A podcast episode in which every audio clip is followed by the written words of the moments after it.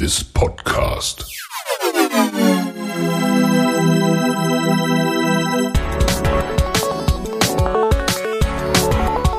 Water Polo Expert Talk. Get the insights.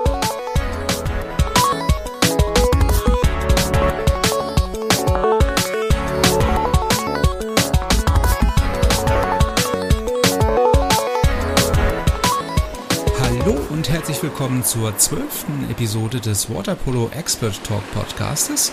Ja, wieder sind 14 Tage rum und äh, diesmal bei mir im Gespräch Sven Wies. Äh, Sven ist ehemaliger Wasserballer ähm, aus Hamm und aus Duisburg und ist jetzt Vollzeit ähm, Triathlet und hat sich jetzt gerade vor kurzem das zweite Mal für den Ironman auf Hawaii qualifiziert. Ich wünsche euch mit Sven viel Spaß die nächste knappe Stunde und ja, hoffe, wir können euch natürlich noch mal ein paar andere Einblicke ähm, in den Alltag eines Profisportlers liefern und wünsche euch viel Spaß und ja, wie gewohnt hören wir uns am Ende der Folge nochmal wieder. Ja, Sven, herzlich willkommen zur nächsten Episode im Podcast. Ähm, ja, wie schon im Vorgespräch erwähnt, heißt es ja eigentlich auch Waterpolo Expert Talk und ja, heute möchte ich eigentlich ähm, nochmal in unserem Gespräch mit dir nochmal so eine andere Perspektive reinbringen. Also ähm, von daher vielen Dank schon mal für deine Zeit. Ja, aber wie auch den anderen Gästen im Podcast zuvor möchte ich natürlich dir auch ähm, natürlich die Gelegenheit geben, dich kurz vorzustellen. Ähm, wer bist du, wo kommst du her und ähm, ja, warum wir uns miteinander heute unterhalten, da kommen wir bestimmt im Laufe des Gesprächs gleich noch zu. Ja, hallo Andreas. Ähm, erstmal vielen, vielen Dank für die Einladung. Ähm, ja, also viele kennen mich äh, bestimmt noch aus dem Wasserball. Ähm, ich komme ursprünglich aus Münster, äh, bin dort aufgewachsen bis zum Abitur und habe dann in der Jugendmannschaft dann schon für die Rote Erde Hamm gespielt. Und bin dann auch mit 16 habe ich glaube ich mein Wasserball Bundesliga-Debüt für die Rote Erde Hamm gegeben. Und ähm, 2006, als das bei Rote Erde Hamm damals so ein bisschen ja äh, weniger geworden ist oder fast der Zwangsabstieg in die zweite Liga gekommen ist, bin ich damals nach Duisburg gewechselt zum äh, Duisburger SV 98 und äh, nehme es jetzt mal vorweg, habe dort auch meine Karriere beendet, äh, 2016 und ähm, ja, wohne seitdem in Duisburg, äh, habe eine Familie gegründet mit meiner Frau, zwei kleine Kinder von jetzt zwei und fünf Jahren und äh, bin jetzt ja äh, Berufssportler, aber äh, halt beim Triathlon und nicht mehr beim Wasserball. Ja, und genau das finde ich das eigentlich Spannende. Ne? Wir haben uns ja, ähm, ja, wie gesagt, zum einen über den Wasserball kennengelernt und zum anderen sagst du ja, dass die meisten dich wahrscheinlich auch aus dem Wasserballbereich kennen werden. Ähm, und jetzt hast du ja schon die Möglichkeit gehabt, mit 16 äh, in Hamm dein Bundesliga-Debüt äh, geben zu können. Hast du denn für dich persönlich was jetzt für die Zeit ähm, als Triathlet mitnehmen können aus deiner Zeit als Wasserballer? Ähm, also generell, das Wasserball war ja fast die Hälfte meines Lebens Bestandteil. Ähm, und dementsprechend ähm, habe ich da ganz viel mitgenommen. Also gerade auch so die Disziplin und äh, den Mannschaftsgeist ähm, und ja, das Ganze drumherum, dieses Sporterlebnis. Also ähm, davor war ich noch Leistungsschwimmer, das war die Einzelsportart dann, äh, die man mal gemacht hat und ähm, wo ich jetzt halt wieder hin zurückgekommen bin. Aber äh, gerade beim Wasserball, diese, ja, dieses, dieser Teamgedanke, das, das gerade bei den Wasserballern, glaube ich, äh, sehr, sehr ausgeprägt. Und ähm, ja, das äh, nimmt man auch damit in den Triathlon, weil auch dort, auch wenn es viele nicht glauben, auch ähm, Mannschaftswettbewerbe gibt. Und ähm, da ist es dann natürlich nicht so ausgeprägt wie beim Wasserball, aber äh, ja, das äh, nehme ich auf jeden Fall damit. Wenn du jetzt ähm, beim Triathlon ja Mannschaftswettbewerb erwähnst, also es wäre mir jetzt auch nicht sofort in den Kopf gekommen, dass es beim Triathlon halt auch einen Mannschaftswettbewerb gibt. Ähm, ich glaube, in Hannover ist natürlich auch so, weiß ich jetzt ehrlich gesagt gar nicht so genau, bei Hannover 96 sogar mit einer ähm, Erstliga- oder Zweitligamannschaft ähm, am Start, hat man aber den Triathlon doch eher als Einzelsportart so im Hinterkopf, ja? Also was würdest du sagen in der Wahrnehmung in der Öffentlichkeit nimmt man Triathlon doch eher als als Individualsportart wahr, oder? Ja, also in der Wahrnehmung auf jeden Fall, weil auch in der, in der Liga man meistens für sich alleine startet. Aber ähm, in der Liga ist es dann halt so, dass halt nicht die Gesamtzeit der vier Athleten gilt, sondern die Plätze. Und dann ist das natürlich ja äh, schon sehr oft eine Taktik. Sprich, äh, einer ist vielleicht in der ersten Gruppe vorne dabei, dann machen die anderen drei halt vielleicht in der Radgruppe nicht mehr so viel ähm, wie die anderen. Und ähm, da gibt es dann natürlich verschiedene Taktiken, die man fahren kann. Und ähm, gerade halt aber auch im Training äh, trainiert man natürlich dann auch sehr oft in Trainingsgruppen. Oder äh, ich trainiere zum Beispiel oft noch mit dem, äh, mit dem Frederik Schüring äh, vom Wasserball bei uns, vom Kapitän äh, aus Duisburg, trainiere ich oft zusammen und mit dem Radfahren trainiere ich dann mit anderen Jungs, die äh, vielleicht dann nur Rennrad fahren und äh, beim Laufen dann wieder mit anderen Triathleten zusammen. Also gerade auch da versucht man natürlich, weil das ja dann das Training einfach viel mehr Spaß macht und die Motivation da höher ist, äh, dass man sich da in Trainingsgruppen zusammenschließt. Ja, also dieses Thema Motivation, ich glaube, das wäre auch so das Erste, ähm, was mir dabei so ein bisschen in den Sinn kommen würde. Also ich meine, ich bin ja schon über einen normalen Halbmarathon ähm, einigermaßen stolz, aber das ist natürlich im Vergleich zu einem Marathon oder zu einem, zu einem Ironman auf Hawaii mal, mal so gar nichts. Ähm, da gehört natürlich ja nicht nur Durchhaltevermögen zu und die Motivation, sich da auch irgendwie durchbeißen zu wollen und Augen zu und durch, sondern natürlich auch diese, diese Eigenmotivation zu haben und zu entwickeln, ähm, sich da durchbeißen zu wollen. Ne? Ich meine, wie, wie, wie ist das bei dir? Ja, also da gehört auf jeden Fall ganz, ganz viel äh, ja, Selbstmotivation dazu. Und ich sag mal so, diese Trainingseinheit mit den anderen Jungs, ähm, die, die vereinfachen das äh, auf vielen Wegen. Aber äh, trotzdem ist natürlich äh, oftmals ein Großteil der Arbeit, den man wirklich alleine machen muss. Und äh, ja, wie es halt auch beim Wasserball in der Vorbereitung so oft ist, es gibt beim Triathlon auch eine Vorbereitung, die dauert halt nur meistens drei bis vier Monate oder noch länger.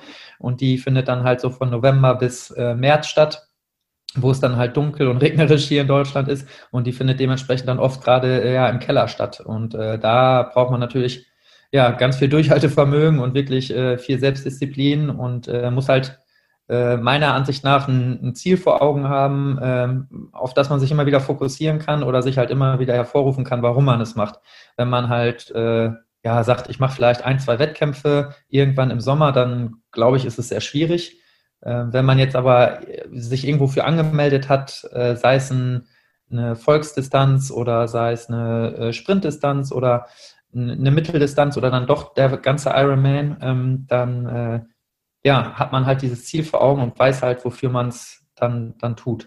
Ja, dann beruhigt mich das ja zumindest äh, ein Teil äh, schon mal, dass das halt beim, beim Vollzeitsportler dann im Grunde genommen ja äh, genauso ist wie normalem Hobbysportler, dass wenn ich mich halt über das Jahr hinweg für das ein oder andere Event angemeldet habe, das natürlich dann auch ähm, im Training und äh, vielleicht auch in der dunklen Jahreszeit dann mal äh, für die nötige Motivation sorgt. Ne? Also ähm, von daher haben wir da wieder auch die Parallele ähm, natürlich zwischen Hobbysportler und ähm, Vollzeitsportler. Das beruhigt mich dann, wie gesagt, äh, wie gesagt schon mal wieder ähm, ein Stück weit. Ja, und äh, wo wir gerade beim Thema Motivation sind, äh, denke ich mal, ist ein ganz gutes Stichwort, denn du bist ja schon einmal beim Ironman auf Hawaii ähm, gewesen und hast dich ja jetzt aktuell auch ähm, gerade wieder für das nächste Jahr kommen können, ne? Genau, ich habe mich jetzt letzte Woche Sonntag das zweite Mal für Hawaii qualifiziert und ähm, ja, davor war ich ja letzten Oktober das erste Mal quasi auf Hawaii und hatte mich das Jahr davor auch qualifiziert und äh, ja, habe jetzt quasi auch dementsprechend erst drei lange Distanzen gemacht. Jetzt sagst du ja drei lange Distanzen erst gemacht. Also heißt das, du hast noch eine Menge vor dir oder was? Hast du da schon ja ein äh, bisschen Bammel vor? äh, ja, nächstes Jahr werden äh, auf jeden Fall äh, zwei dazukommen, sofern das äh, die Umstände mit Corona zulassen werden. Ich war dieses Jahr für die ähm, Europameisterschaften in Frankfurt angemeldet und wollte mich dort für Hawaii qualifizieren. Und ähm, ja, aufgrund von Corona wurde der, der Startplatz einfach aufs nächste Jahr übertragen. Sprich, dort bin ich automatisch schon angemeldet und für Hawaii bin ich jetzt schon qualifiziert. Und äh, ja, mit zwei Langdistanzen im Jahr ist man aber auch schon äh, sage ich mal, mehr oder weniger gut dabei. Also viel mehr geht da nicht, wenn man noch kleinere Wettkämpfe dabei hat als Vorbereitungswettkämpfe oder dann halt auch noch in der Liga startet, dann, äh, dann ist jetzt viel mehr dann auch nicht möglich. Ja, das Training hattest du jetzt gerade ja schon schon erwähnt, dass du da einiges auch aus der ähm, aus deiner Erstsportart des, des Schwimmens einiges äh, jetzt auch für den Triathlon beim Schwimmen übernehmen konntest. Ähm, es werden ja viele Zuhörer auch selber noch vom, vom Schwimmen können, aber ähm, wie sieht's denn für die, mit den Trainingsplänen für die anderen Sportarten aus? Also du sagtest ja, äh, für Laufen und äh, für das Radfahren hast du dann auch noch Trainingspartner, wie auch fürs Schwimmen.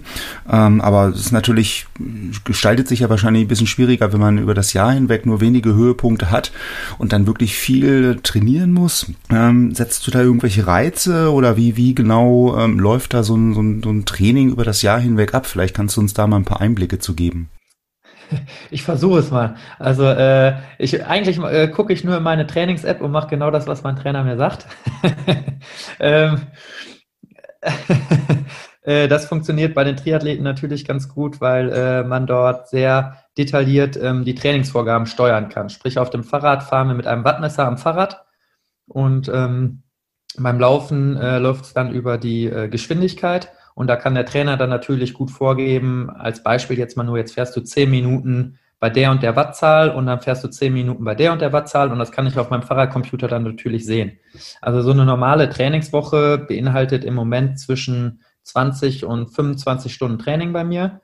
Also reine Trainingszeit, ohne zum Schwimmbad fahren, äh, duschen, umziehen, wo so viele, ich kenne es noch vom Wasserball, ja, wir trainieren zwei Stunden jeden Abend. Da weiß ich, ja gut, von den zwei Stunden trainiert man dann effektiv vielleicht, wenn man eine Uhr mitstoppen würde, 45 Minuten, äh, bis man umgezogen ist, im Wasser ist und auch im Wasser, dann wird mal Taktik erklärt, was natürlich beim Wasserballtraining dazugehört. Aber ähm, bei uns zählt halt quasi nur das, was die Uhr aufnimmt, von Start bis Stopp. Und wenn man sich dann irgendwie abends noch eine Viertelstunde oder eine halbe Stunde dehnt oder auf eine Black Roll geht, das, das nehmen wir dann nicht quasi mit als Training dazu. Ähm, und das Ganze teilt sich dann meistens so auf, dass es ja am Tag zwischen zwei bis drei Trainingseinheiten sind.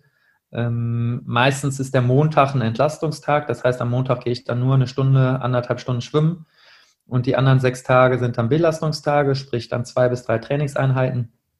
Und ähm, ja, da variieren die, die, je länger die Trainingseinheit ist, meistens, desto weniger intensiv ist sie. Und je kürzer die Trainingseinheit ist, dann desto intensiver ist sie meistens. Also oftmals sind dann eine Stunde bis anderthalb Stunden Radfahr, äh, Radfahrten, die sind dann mit Intervallen zwischen 10 mal 30 Sekunden All-Out und 30 Sekunden Pause bis hin zu ja, fünfmal oder zehnmal zwei bis drei Minuten relativ äh, anstrengend. Und je näher es dann an die Wettkämpfe kommt, desto, ja, desto intensiver wird dann das Training nochmal, beziehungsweise desto äh, wettkampfspezifischer wird das. Dann sind die Intervalle nicht mehr so kurz, sondern die nähern sich dann dem, diesen Wattwerten, die man dann im Wettkampf fahren soll. Und die fährt man dann als Beispiel fünfmal 15 Minuten und ist halt nicht mehr bei diesen ganz kurzen Dingen. Und äh, ja, beim Laufen ist es halt verhältnismäßig, äh, dass man relativ viel langsam läuft, die meisten äh, falsch machen, äh, sondern äh, da ist ganz wichtig bei uns, dass wir diesen Grundlagenbereich, den Fettstoffwechselbereich trainieren, ähm, sprich äh, relativ viel locker läuft und dafür dann, wenn dann schnelle Einheiten draufstehen, die dann auch wirklich schnell macht ähm, und halt wenig in diesem Mittelbereich läuft. Und ähm, ja, die besonderen Einheiten sind dann meistens am Wochenende, wo man dann drei, vier, manchmal auch fünf Stunden auf dem Fahrrad sitzt und anschließend dann direkt ähm, noch läuft. Das nennt man einen Koppellauf weil es ans Radfahren gekoppelt ist, ähm, weil ja festgestellt wurde oder in vielen äh, Studien bewiesen wurde, dass das Problem oftmals gar nicht ist oder dass viele selber sehr schnell laufen können, aber dieses Umschalten für, fürs Gehirn auch und für die Nerven, wenn man halt vom Fahrrad kommt und soll dann laufen, weil man eine ganz andere Muskulatur beansprucht, dass das halt auch ähm, extrem viel eigentlich trainiert werden muss, was viele auch unterschätzen und sich dann wundern, warum kann ich jetzt als Beispiel nur einen Halbmarathon in einer Stunde 20 laufen und im Wettkampf kann ich aber nur eine Stunde 40 dann laufen, äh, wo halt dann ganz klar ist oder in vielen Fällen das so ist, dass die halt alle drei Sportarten oft sehr einzeln trainieren, aber halt gerade dieses Radfahren aufs Laufen äh, trainieren wir sehr häufig zusammen, um manchmal dann auch nur drei oder fünf Kilometer zu laufen, aber damit der Körper und die Nerven und die Sehnen und die Muskulatur halt weiß, nach dem Radfahren kommt eigentlich noch was. Genau, das sind so es heißt also, dass der Körper sich im Grunde genommen schon so ein bisschen auf den Wettkampf ausgerichtet ähm, fühlt und damit natürlich im Wettkampf nicht völlig überrascht ist, wenn er dann beispielsweise nach dem Radfahren noch, noch laufen soll. Also Körper gewöhnt sich quasi dann besser an die wechselnden Belastungen. Genau, genau. Das ist, ja, ich vergleiche das mal wieder mit dem Wasserball. Da äh, ja, gibt's dann halt, übt man auch Spielsituationen einfach ein, damit die dann im Spiel ja einfach funktionieren und man nicht mehr nachdenken muss und der Körper auch nicht mehr nachdenken muss, sondern dass das dann einfach Routineabläufe sind, ähm, wo jeder in der Mannschaft weiß, was zu tun ist und das Gleiche weiß dann halt auch der Körper, jetzt, jetzt kommt halt einfach das und das funktioniert dann. Genau. Jetzt hast du in deiner Vorstellung ganz zu Beginn schon ähm, gesagt, dass du jetzt ja Vollzeitsportler bist. Das ist ja heutzutage, ähm, sage ich mal, auch nicht der Normalfall, ne? wenn man halt einen festen normalen Job hat und dann halt vor der Entscheidung Sport halt als Vollzeitsportler zu betreiben. Ähm, das ist ja, denke ich mal, keine wirklich einfache Entscheidung. Ne? Also besonders, ähm, wenn es halt so ist, wie du sagst, halt mit mit der Frau, mit zwei kleinen Kindern, äh, die man dann ja noch zu versorgen hat. Das ist ja, ähm, na, da ist man ja heutzutage auch gerne mal ähm, ein bisschen abgesicherter, ne? Ja, auf jeden Fall. Also die Entscheidung äh, ist mir am Anfang wurde sie mir eigentlich mehr oder weniger von meiner Frau auferlegt. Also man muss dazu sagen, äh, das ist äh, klar. Ich glaube, jeder, der äh, als Sportler äh, mal erfolgreich war, ob es jetzt egal beim Tennis, beim Golf oder wo auch immer ist, der hat als, als Wunsch immer, das irgendwie mal als, als Profisportler zu machen. Und ähm, als ich äh, nach Hawaii geflogen bin, war mein Ziel, in meiner Altersklasse in die Top 10 zu bekommen. Und die Altersklasse 30 bis 35 ist äh, ja tendenziell die stärkste, weil da gerade halt der, der letzte Sprung ist, wo man es noch zu einem Profi schaffen kann. Von, von einer, ähm, ja, also die meisten haben dann halt noch studiert oder studieren immer noch mit 30, weil sie halt das Ganze versuchen. Und ich bin halt ja durch den Wasserball den anderen Weg gegangen. 2016, als ich aufgehört habe, habe ich angefangen zu arbeiten und ähm, hatte damals mit Triathlon schon so ein bisschen neben dem Wasserball angefangen und habe dann halt gesagt, ja, Triathlon passt halt einfach deutlich besser, familiär, weil ich kann es komplett individuell auf die Familie einstellen und auf die Arbeit. Sprich, wenn ich Bock habe, morgens zu trainieren vor der Arbeit, dann mache ich das und habe vielleicht abends Zeit, um mit Freunde, Familie was zu machen. Oder ich gehe mal in der Mittagspause laufen, wenn der Arbeitgeber das zulässt oder wenn es da die Möglichkeit gibt. Oder äh, ja, ich kann halt abends auf dem Fahrrad im Keller nochmal eine Stunde oder zwei Stunden trainieren, wenn ich darauf Bock habe. Was natürlich bei einer Mannschaftssportart mit vorgegebenen Trainingszeiten einfach nicht, nicht möglich ist. Und ähm, das war so der Hauptgrund, warum es überhaupt zum Triathlon dann gekommen ist. Und äh, ja, dann hatte ich halt dieses, dieses große Ziel, einmal nach Hawaii zu kommen. Und äh, als es dann geklappt hat und dann halt, ja, die Vorstellung war, da in die Top Ten zu kommen und dann am Ende dabei rauskam, Elfter aller Altersklassen ja, auf der Welt zu sein, äh, gab es dann eigentlich nur die Überlegung, mehr oder weniger aufzuhören. oder ähm, ja, genau, beziehungsweise meine Frau hatte halt äh, bis zum äh, 31.10. Elternzeit ein Jahr nach dem Geburt unseres zweiten Kindes oder äh, ja, nee, das zweite Jahr. Und ähm, dann äh, Nein, nochmal Korrektur. Das erste Jahr quasi zwölf Monate hatte sie von August bis Oktober dann, also 14 Monate und hat dann äh, ja wieder voll angefangen zu arbeiten. Und dadurch habe ich dann die ja die Aufgabe übernommen, morgens die Kinder zur Kita äh, zu bringen vor der Arbeit. Und da sind schon mal vier Trainingseinheiten vor der Arbeit weggefallen. Und äh, da war dann natürlich klar, dass es, wenn es weitergehen sollte, diese vier Trainingseinheiten, wenn ich die überhaupt kompensieren wollen würde, äh, ja, noch irgendwo untergebracht werden müssten und das wäre war einfach nicht möglich. Und deswegen gab es für mich dann halt nur die Alternative zu sagen, ja, ich fahre das Ganze dann deutlich runter und mache es wirklich nur noch aus Spaß oder aber äh, ich höre auf. Und als wir dann halt zwei Wochen zu Hause waren, saßen wir morgens am Frühstückstisch und dann sagte meine Frau, ja, machst du es jetzt? Hab ich gefragt, ja, was soll ich denn jetzt machen? Ja, wagst du jetzt nochmal den Sprung zu den Profis? Habe ich gesagt, ja, weiß ich jetzt nicht. Also ich habe nicht das Gefühl, dass du da zu 100 Prozent hinterstehst, weil das müsstest du schon. Dann hat sie gesagt, doch, ich stehe da voll und ganz unter. Nur ähm, ich hatte jetzt, wollte ich nicht unter Druck setzen und hab, wollte dir die Entscheidung überlassen. Ja, und das war natürlich so, ja, äh, so ein Glücksmoment quasi, dass zumindest die Familie da zu 100 Prozent hintersteht. Und dann haben wir uns halt nochmal ein, zwei Wochen Zeit genommen und natürlich dann mal durchkalkuliert und durchgerechnet, äh, was muss da an Einnahmen reinkommen, äh, beziehungsweise wie sind die Ausgaben. Ähm, und äh, ja, dann bin ich auf den Arbeitgeber zugegangen und habe ihm gesagt, was so meine Pläne sind. Und äh, ja, die fanden es super und haben gesagt, wir finden es klasse. Wir haben uns so ein bisschen schon sowas vermutet und äh, äh, haben uns dann halt geeinigt, äh, dass ich halt bis zum 31.12. noch da bleibe, damit wir einen vernünftigen Übergang da machen. Und äh, ja, haben dann halt auch gesagt, wenn ich zurückkommen möchte, würde immer eine Tür offen stehen. Äh, vielleicht nicht die gleiche Stelle, aber irgendwo bestimmt. Und äh, das gibt einem dann natürlich auch nochmal so ein bisschen ja, die Sicherheit oder das Gefühl, dass man das Richtige macht und äh, die anderen das äh, auch so sehen und äh, gibt einem halt auch nochmal so ein bisschen diese, diese Sicherheit halt, dass man jetzt, äh, falls es doch nicht klappen sollte, äh, wahrscheinlich nicht äh, direkt mit leeren Händen in, in der ganzen Zukunft dastehen würde.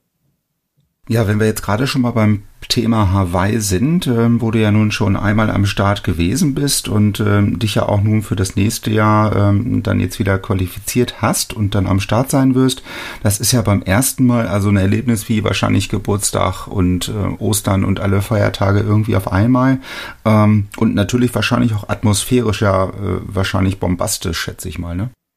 Es war, äh, ja, ich habe es äh, schon, schon oft bei mir auf den Social-Media-Kanälen gesagt, es war so der Traum meines Lebens und den konnte ich mit meiner Familie noch teilen, weil die dabei war. Äh, also es war wirklich äh, das schönste Erlebnis, was ich, klar, die, die Geburt meiner Kinder war auch äh, einzigartig, aber das war nicht über so einen langen Zeitraum. Also wir sind oder hatten halt den Luxus, dass ich auch noch einen Monat äh, Elternzeit übrig hatte. Sprich, wir konnten zwei Wochen vor dem Wettkampf anreisen und äh, konnten danach dann halt auch nochmal als Familie zwei Wochen Urlaub machen. Und das war natürlich äh, vier Wochen Hawaii, äh, macht man so oder so in seinem Leben, wahrscheinlich nicht so oft. Und dass man das, und dass man das Ganze dann in, in, in der Mitte mit diesem Wettkampf noch hat, war schon natürlich äh, super ähm, ja, emotional und dass der Wettkampf dann ja auch noch so gut gelaufen ist, dass man dann ja zu den elf Besten der Welt gehört, zumindest im Amateurbereich. Und aber auch, ich glaube, ich bin 43. inklusive aller Profis geworden und 10 bester Deutscher.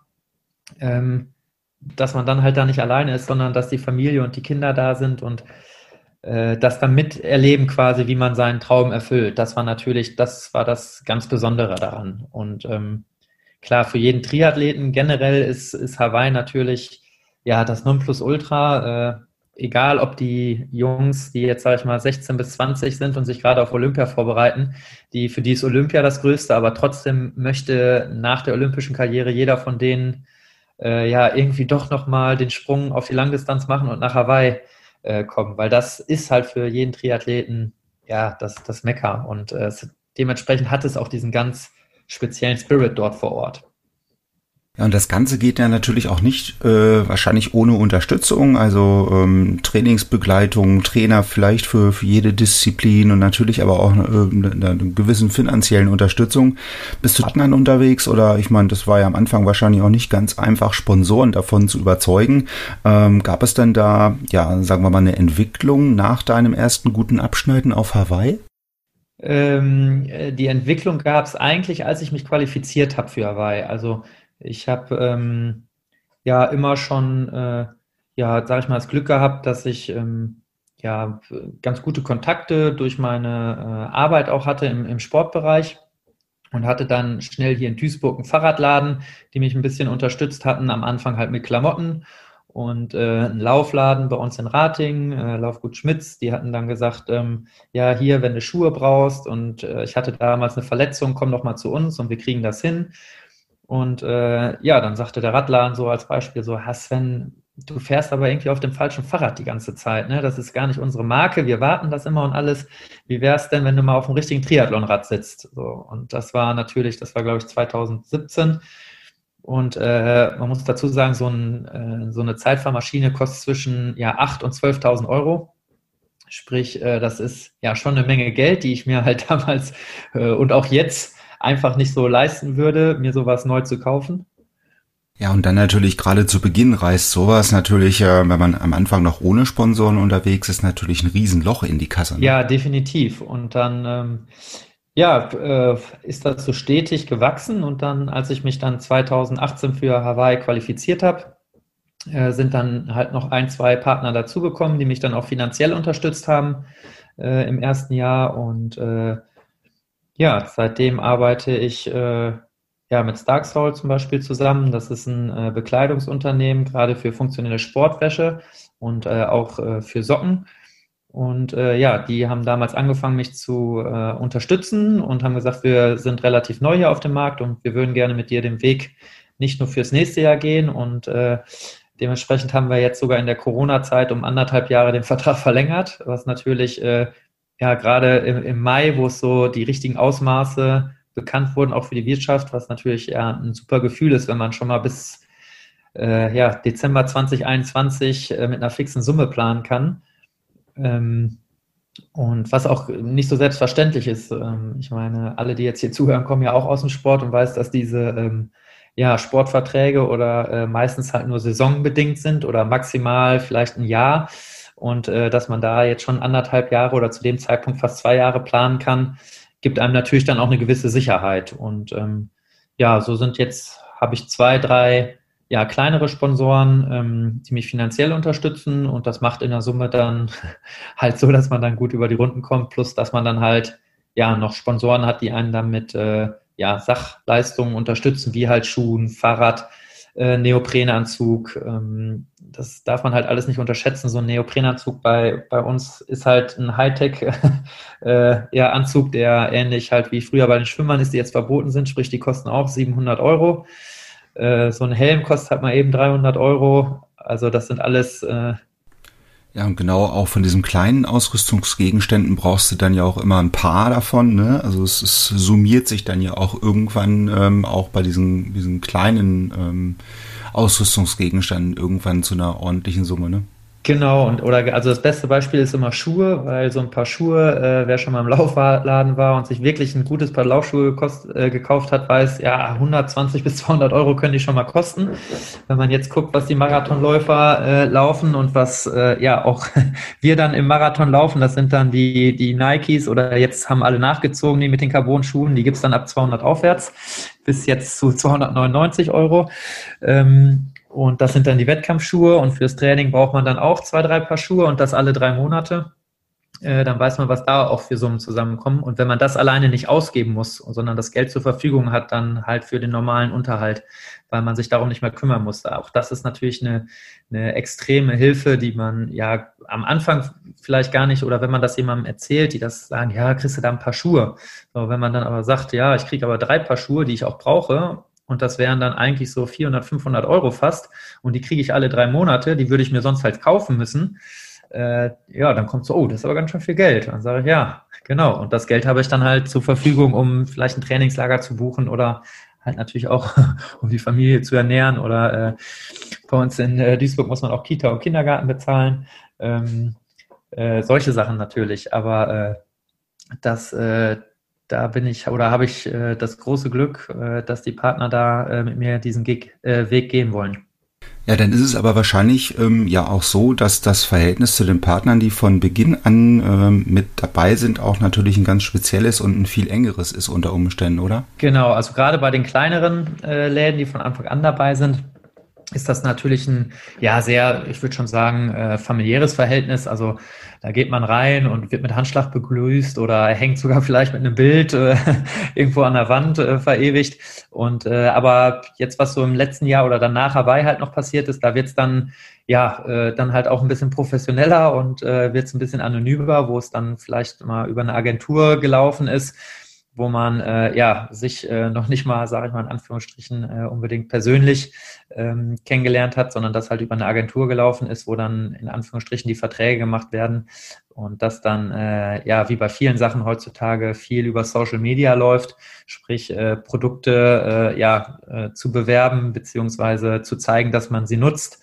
und wo dann ganz klar gesagt ist, ähm, so und so oft im Monat äh, ja, äh, muss das gezeigt werden, beziehungsweise du darfst dann ja auch nichts anderes zeigen, dass du vielleicht, auch wenn du im Wettkampf äh, eine andere Verpflegung nimmst, dann äh, möchten wir davon das nicht irgendwo sehen. ja, das kann ja auch, denke ich mal, ähm, ja, irgendwann auch mal so ein Stück weit, naja, so ein bisschen anstrengend werden vielleicht, weil man ja auch immer im Hinterkopf haben muss, okay, was darf ich jetzt wann, wie, wo posten und was eben auch nicht, ne? Ja, also das ist, ähm, ich glaube aber gerade in der heutigen Zeit zumindest äh, als ja als professioneller Sportler gehört es zum zum Business, sage ich mal, dazu. Also gerade wenn man auch bei den Fußballern sieht, ich glaube, ähm, bis auf einige wenige betreuen da ihre Instagram-Accounts, glaube ich, gar nicht selber. Aber ähm, ich, mich würde es nicht wundern, wenn gerade in den unteren Ligen, die vielleicht sogar mit, den, mit, mit Instagram mehr verdienen, ab, abgesehen vom Fußball, aber in vielen anderen Sportarten äh, als mit, mit ihren Partnerschaften. Ähm, also über die Instagram-Partnerschaften, dass sie da mehr verdienen.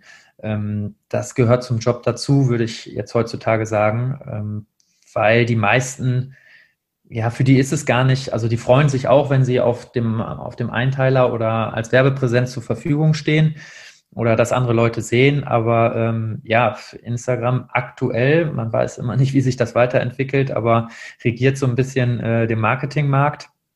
Und ähm, ja, da muss man als Sportler, wenn man sein Geld äh, verdienen will, auch da mitziehen und dann ist es ein ganz normaler Job und das vergessen dann halt viele, dass das halt auch dazu gehört, neben dem ganzen Training plus der Regenerationszeit, die man braucht, ähm, dass man dann halt, ja, und äh, diese Social Media Kanäle betreuen muss und die, die Fotos halt auch nicht, ich mache mal kurz ein Selfie, sondern das muss dann halt natürlich jedes Mal ein anderes Bild sein. Ähm, das muss dann vernünftig von einer anderen Person geshootet werden. Äh, klar kann das mal der Kollege oder so machen, aber der muss dann auch erstmal da sein und die muss er haben, vielleicht mal 15, 20 Minuten da zu investieren oder vielleicht halt auch mal 30 Minuten. Ähm, da muss das Bild bearbeitet werden und auch das muss natürlich alles gemacht werden. Das sagen natürlich immer viele, sag ich mal, diese Influencer, die sagen, das ist ein Riesenjob, aber wenn man das mal wirklich gemacht hat, äh, dann weiß man, dass da wirklich ein bisschen mehr hintersteckt, zumindest im, im Arbeitsaufwand. Ähm, ich habe früher, habe ich mal gesagt, boah, mir macht das super viel Spaß. Das macht es mir auch nach wie vor. Aber wenn man dann natürlich weiß, in, in einer Woche musst du einen Post machen mit dem und dem Produkt, dann ist natürlich nicht mehr so, ach, jetzt macht es mir gerade Laune, sondern dann ist so, ach, was war das denn letztes Mal? Ja, gut, jetzt muss natürlich, kannst du nicht wieder das gleiche Bild machen, äh, jetzt muss halt irgendwie mal ein bisschen Variation da reinkommen. Äh, das, das muss man natürlich auch alles beachten und das muss man dann irgendwie auch unterbringen. Also bist du nicht äh, nur Vollzeit-Profi ähm, geworden, sondern gleichzeitig auch noch Influencer? Ja, also ich glaube, dass das, ich würde behaupten, dass äh, früher jeder Sportler war es auf eine andere Art und Weise, weil ich glaube, äh, Werbebotschafter ist, glaube ich, halt nichts, nichts anderes als Influencer. Wenn jetzt ähm, auf dem, wenn jetzt der Boxer Sven Ottke in den Ring gegangen ist und hatte hinten als Tattoo, ich weiß nicht, was der damals immer hinten auf dem Rücken hatte, aber genau, aber im Endeffekt ist, ist, ist ja, ist das ja nichts anderes. Das ist ja nur so bekannt geworden, weil Instagram diesen Markt so gefördert hat. Aber im Endeffekt war äh, oder der Begriff Testimonial ist ja äh, eigentlich immer so bei Fußballern dann gewesen oder, oder bei den Marken. Der hier, Michael Ballack ist unser Testimonial. Und ähm, das Ganze hat sich halt einfach nur, sag ich mal, äh, verschoben. Der Bereich hat sich verschoben. Früher war es halt viel mehr ähm, oder eigentlich aus, ausgiebig die Werbung im Fernsehen und vielleicht in, medial in der, in der Presse. Und ja, durch die Weiterentwicklung von, von Social-Media-Kanälen wie Twitter, YouTube, Instagram, hat sich das Ganze einfach verschoben. Und äh, das haben natürlich auch die Firmen gemerkt, was da für eine äh, Macht hintersteht, gerade, sage ich mal, bei dem Publikum zwischen, ja, ich weiß nicht, 12 und 25 vielleicht, ähm, aber auch noch bei Älteren. Also ich glaube, viele, die jetzt aus dem Laufsport kommen, äh, die sehen, da läuft äh, einer den Weltrekord unter zwei Stunden, zwar nicht offiziell, aber der hat die und die Schuhe und auf einmal werden äh, ja die Schuhe wahrscheinlich doch deutlich öfter verkauft als als andere. Ja, aber auch bei dieser Aktion beispielsweise, ja, wo der da äh, mit ein paar Pacemakern ganz alleine gelaufen ist, da steckt ja, denke ich mal, auch eine riesen Kampagne inklusive Social Media dahinter, ne? Genau, also beim ersten Versuch, beim ersten Versuch ging es nur um den Schuh. Da ging es nur um den Nike-Schuh und da ging es, klar, ging es um das Projekt, diese zwei Stunden zu knacken, aber es war ein reines, äh, also ein reines Werbeding. Und beim zweiten Mal ähm, stand eine Firma dahinter, die das Ganze gesponsert hat. Ich weiß aber nicht mehr, wie sie heißt. Ähm, und hat gesagt, um Aufmerksamkeit zu erregen. Ne? Deswegen nennen wir das Ganze so und so das Projekt. Und äh, wir sponsern das und ja, und bei Social Media und Triathlon fällt mir natürlich der, ja, der, der prominente Kollege Jan Frodeno ein, der natürlich auch sehr, sehr aktiv auf seinen Social Media Kanälen unterwegs ist. Ähm, wie, wie würdest du das vergleichen? Also ich meine, der macht ja schon ähm, das Ganze mit einem, ja, man hat schon einen sehr professionellen Eindruck und merkt einfach, dass das da einfach dazugehört, ne? Diese Aktivitäten auf diesen Social Media Kanälen. Genau, also das beste Beispiel war halt, ähm, wo, glaube ich, auch jeder Nicht-Sportler das äh, dieses Jahr mitbekommen hat, war, glaube ich, im April, als er sein äh, Ironman zu Hause gemacht hat und das äh, neun Stunden, genau, neun Stunden auf Bild live übertragen wurde und äh, auf äh, sonstigen Fernsehkanälen, wo man sich, also nicht mal Hawaii wird neun Stunden durchgehend übertragen. Ähm, sondern da wird zwischendurch mal, äh, ich glaube, erst nach dem Schwimmen eingeschaltet, dann gibt es eine kleine Zusammenfassung danach. Das wurde neun Stunden live übertragen. Ja, und das wurde ja auch auf zig Kanälen halt äh, quasi äh, ja in, in Echtzeit ähm, gezeigt. Das war ja schon fast ein Wahnsinn und zeigt aber natürlich auch, was in Corona-Zeiten für Randsportarten so für Chancen liegen. Ne? Definitiv. Also ein, äh, ein Unternehmensberater beziehungsweise eine Agentur hat ausgerechnet, dass äh, ja dieser Triathlon, den er zu Hause gemacht hat, äh, umgerechnet einen Marktwert von 27 Millionen Euro hatte. Sprich für seine Partner äh, ja, das ist schon eine ordentliche Summe. Also, ja, äh, da muss man sich dann schon mal überlegen, welcher Drink dann auf dem Laufband steht und zu sehen ist ne, im Livestream. Das stimmt schon. Das wird definitiv alles äh, abgesprochen äh, geworden sein. Also das ist, äh, da ist sein äh, Manager auch, äh, ja, macht dann äh, sensationell guten Job, muss man einfach so sagen. Und ähm, ja, wenn man weiß, dass er zum Beispiel äh, bei Essex, ich glaube, 23 Jahre Essex-Schuhe gelaufen ist und dieses Jahr äh, gewechselt hat zu Hoka. Und es gehen die Gerüchte um, dass er so um die 800.000 äh, Euro im Jahr bei Essex bekommen hat. Nach 23 Jahren wechselt man seinen äh, Schuhausrüster nicht äh, für die gleiche Summe oder für zwei Euro mehr. Ähm, so, und da geht es im Endeffekt äh, um die Schuhe und äh, noch nicht ums Fahrrad oder er hatte halt noch ein paar andere Marken wie äh, eine Versicherung vorne draufstehen oder unter anderem auch Mercedes-Benz, äh, äh, Breitling. Äh, das sind natürlich alles Firmen, die ja, äh, die wahrscheinlich nicht kleckern, sondern eher klotzen. Ja, aber jetzt, wo wir gerade mal bei dem Kollegen Jan Frodeno sind und über den sprechen, wie sind denn da jetzt die, die Vergleiche? Also wie muss ich mir das vorstellen? Also vielleicht auch äh, im direkten Vergleich mit dir ähm, persönlich. Ähm, sind da Welten zwischen? Ja, also aktuell ähm, würde ich sagen, sind da noch, äh, noch Welten. Ähm, einfach mit dem Hintergrund, ähm, Jan hat halt, äh, ich glaube, mit äh, 18 oder 19 Jahren Triathlon angefangen hat diesen ganzen Prozess eines Triathleten von den ganzen kurzen Distanzen, wo halt äh, sehr viel Schnelligkeit aufgebaut wird, durchgegangen, äh, ist Olympiasieger geworden ähm, und ist dann als Olympiasieger weitergegangen auf die Mitteldistanz, ist äh, dort Weltmeister geworden und ist dann zur Langdistanz und ist jetzt zweifacher Weltmeister. Ähm, und hat das natürlich damals dann alles gemacht. Ähm, da hatte er noch keine Kinder und äh, jetzt ist er, sag ich mal, in dem Punkt so aufgestellt, dass er halt zu Hause, äh, wo wir auch wieder bei Social Media wären, seinen eigenen angestellten Fotografen hat, seinen eigenen angestellten Koch hat, seine Nanny hat, obwohl er nur ein Kind hatte, seine Frau nicht arbeiten geht, äh, weil das Geld natürlich vorhanden ist. Und ähm, da sind die Voraussetzungen natürlich nochmal ganz andere, äh, was das Training angeht. Der hat seinen Physiotherapeuten ein Haus weiter wohnen, er wird jeden Tag physiotherapeutisch betreut. Ähm, wenn ich nach Hause komme, ähm, dann ja, koche ich mir vielleicht was zu essen oder bestelle mir was zu essen, weil keine Zeit mehr ist. Und da gibt's dann natürlich, kann morgens, sag ich mal, noch nicht äh, um sieben im Wasser sein, weil ich um zehn nach sieben anfange, das Frühstück für die Kids zu machen und bringe die um halb acht bis acht dann in Kita und Kindergarten und kann dann halt erst um halb neun starten. Ähm, in der Hinsicht sind da natürlich äh, ja, äh, wirklich Welten an Unterschied. Äh, alleine schon dadurch, seit diesem Jahr wohnt er jetzt nur noch in Girona. Davor hat er noch in Nusa, Australien, seinen Winter verbracht, weil er in Girona so schlecht ist. Also und hat dann, genau, äh, hat dann halt äh, festgestellt, dass das ja äh, für sein Kind, was jetzt, glaube ich, drei Jahre alt ist, äh, ja äh, nicht das Optimale ist, wenn so oft gewechselt wird. Und seit äh, einem Jahr äh, lebt er jetzt halt nur noch in Girona. Aber auch da sind natürlich das ganze Jahr über mehr oder weniger perfekte Bedingungen. Da ist es halt, selbst im Winter sind dort 18 oder 17 Grad. Sprich, auch da kann man die ganze Zeit draußen trainieren. Ähm, was wir hier nicht haben, ähm, da möchte ich mich aber auch in der Hinsicht sogar, also das ist jetzt gar kein Jammern oder Beklagen.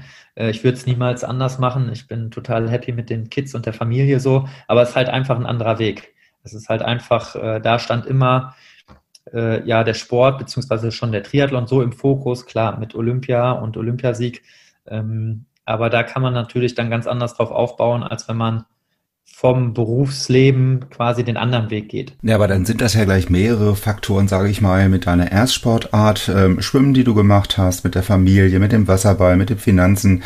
Äh, natürlich sind dann die, die Voraussetzungen äh, für, für den Jan Frodeno, ähm, beziehungsweise jetzt aktuell natürlich ganz, ganz andere. Ne? Also es ist auch ganz logisch, dass hinten raus wahrscheinlich andere Ergebnisse rauskommen, wenn jemand genau. schon von vornherein den Fokus nur auf dem Triathlon hat. Aber ich habe jetzt halt auch noch äh, der Jan ist halt äh, ja fast sieben Jahre älter als ich.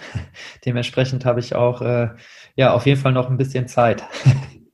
Ja, dann äh, hast du ja noch ein bisschen Zeit zum Aufholen und vielleicht äh, mal einen Ironman im Keller machen und dann auch live über Social Media übertragen. Man weiß es nicht. Man weiß es nicht. Nee, aber das ist genau das Ding. Also äh, wir haben oder ich habe mir gesagt, ähm, ich habe halt eigentlich keine Lust, irgendwie mit 40, 42 auf der Couch zu sitzen abends und zu sagen, boah, guck mal da im Fernsehen, hättest es mal versucht und äh, ja, man, man, ich sage immer, wenn man was nicht ausprobiert, dann weiß man auch nicht, ob es klappt oder ob es nicht klappt. Ja, und vor allem, man hat halt äh, ja nicht diese, nicht dieses diese, sag ich mal, quälende Ungewissheit, wie man dann halt, äh, weiß ich nicht, ich habe dann immer abends halt auf der Couch und sagt, ja, hätte ich das damals gemacht, ja, ich habe es gemacht und entweder weiß ich in einem oder in zwei oder in drei Jahren, es hat nicht geklappt, dann kann ich aber bewusst mich äh, mit 40 mit meinem Bier oder zwei oder drei vielleicht abends auf der Couch setzen und kann sagen, ja, das äh, hat aber nicht geklappt, ich weiß es. Und sitze da halt nicht und denke mal, ach ja, guck mal, das hättest du sein können, äh, äh, vielleicht, man weiß es nicht ähm, ja, und im besten Fall äh, hält das jetzt ein bisschen an und für einen Triathleten bin ich äh, erst sehr, sehr kurz halt im Triathlon-Geschäft. Das ist jetzt quasi erst mein viertes Jahr. Äh, und es geht ja stetig weiter bergauf und äh, da hoffen wir, dass wir da natürlich äh, ja, in der nächsten Zeit noch weiter darauf aufbauen können und dann an die Spitze auch irgendwann äh, anknüpfen. Ja, also mit, mit sieben Jahren jünger, da sehe ich ja jetzt äh, gar keine Probleme mal. Ähm, aber wenn, wenn ich mich jetzt zum Beispiel für einen Halbmarathon anmelde, habe ich ja, hatten wir ja schon erwähnt, über dieses Ziel vor Augen, auf das ich dann das ähm, ausrichten kann, mein Training. Aber wie ist es denn bei dir zum Beispiel von der mentalen Seite her? Also muss man zum Beispiel beim Laufen, ähm, schaltest du da ab oder ähm, halt auch beim Schwimmen, bei diesen langen Distanzen, wenn du regelmäßig 60 Kilometer schwimmst beispielsweise, dann ist das ja auch eine große mentale Herausforderung. Definitiv. Also da bin ich äh, auch nach wie vor echt, äh, gerade in diesem Sommer jetzt äh, mit Corona, dem, äh, ich kann es nochmal sagen, dem Frederik sehr dankbar bei uns vom Wasserball, äh, dass der mehr oder weniger fast jede äh, Schwimmeinheit von mir mitgeschwommen ist, weil der gesagt hat, gut, Wasserball ist gerade nicht und ich äh, möchte mich gern fit halten. Und äh, das war wirklich, äh, ist genau das Ding. Man ist dann oft und sagt so, ah, jetzt muss ich ins Wasser. Auf der anderen Seite weiß ich natürlich, jetzt ist es halt auch einfach mein Job. Und da bin ich auch öfter mal morgens aufgestanden und gesagt, boah, jetzt so Bock auf Arbeit habe ich auch nicht. Und dann bist du trotzdem gefahren. Äh, dementsprechend äh, muss man sich da, glaube ich, dann immer wieder vor Augen halten, dass du im Endeffekt doch jetzt das machst, worauf du am meisten oder mit am meisten Bock auf in deinem Leben hast. Und dafür wirst du in Anführungsstrichen auch noch bezahlt. Ähm, aber nichtsdestotrotz äh, will ich jetzt hier nicht sagen, dass ich bei jeder Einheit am Beckenrand stehe und schreie, ja, geil, jetzt äh, gleich 20 mal 200 oder äh, 15 mal 100. Da äh, war es, wie gesagt, gerade beim Schwimmen äh, super, äh, dass, dass er da mitgezogen hat und man dann, oder wenn man dann sagte, ach, guck mal, äh, jetzt, jetzt lassen wir die Einheit weg, sage ich mal, dann sagt er, nee, jetzt bin ich extra hier hingekommen, jetzt machen wir das auch. Und genau andersrum war es dann äh, halt auch manchmal, wo er gesagt hat, boah, heute habe ich keinen Bock, habe ich gesagt, was, jetzt, jetzt habe ich heute aber Bock, jetzt machen wir das. Äh, und beim Laufen ist es dann wieder ein bisschen anders, äh, finde ich persönlich, weil gerade bei so längeren Läufen, wo jetzt äh, ja man vielleicht auch nicht so Bock hat, kann man dann halt mal ja, sich einen Podcast anhören äh, oder Musik hören. Äh, manchmal telefoniere ich mit meiner Schwester oder mit Freunden einfach äh, gerade bei den langen Läufen, wo es dann halt wirklich manchmal langweilig ist, weil man sich nicht mal richtig, in Anführungsstrichen, richtig anstrengt, sondern ja, die einfach gemacht werden müssen.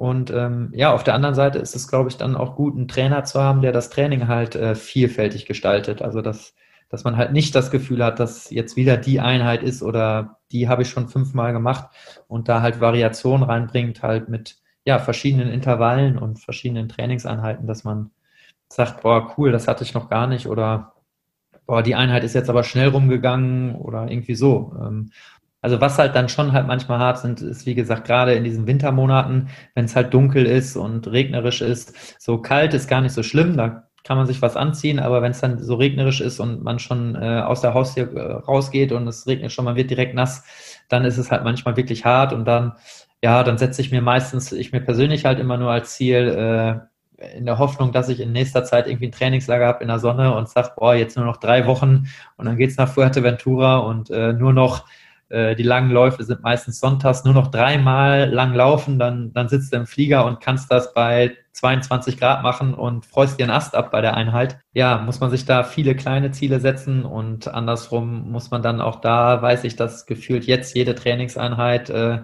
ich bestimmt ein oder zweimal äh, schon an nächstes Jahr Oktober äh, denke, wie ich äh, hoffentlich als erster über die Ziellinie laufe.